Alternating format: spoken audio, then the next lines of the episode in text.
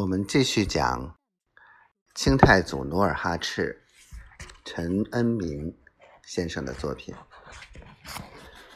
嘉靖四十五年春天，范弘的儿子儿媳相继染病死去，只剩下他的他与小孙女范梨花祖孙二人相依为命，开荒狩猎度日。去年秋天。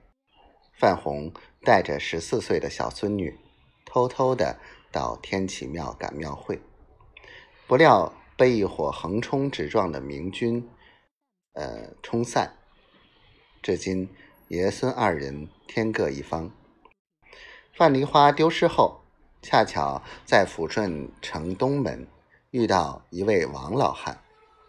这老汉是王晶的本家，多年卖艺。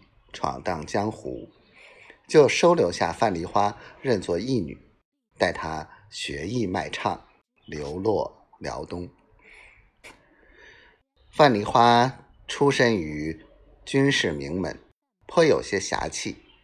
他见努尔哈赤被无辜抓走，就赶忙捡起努尔哈赤丢下的搭脸画卷，又收拾好自带的卖艺之物。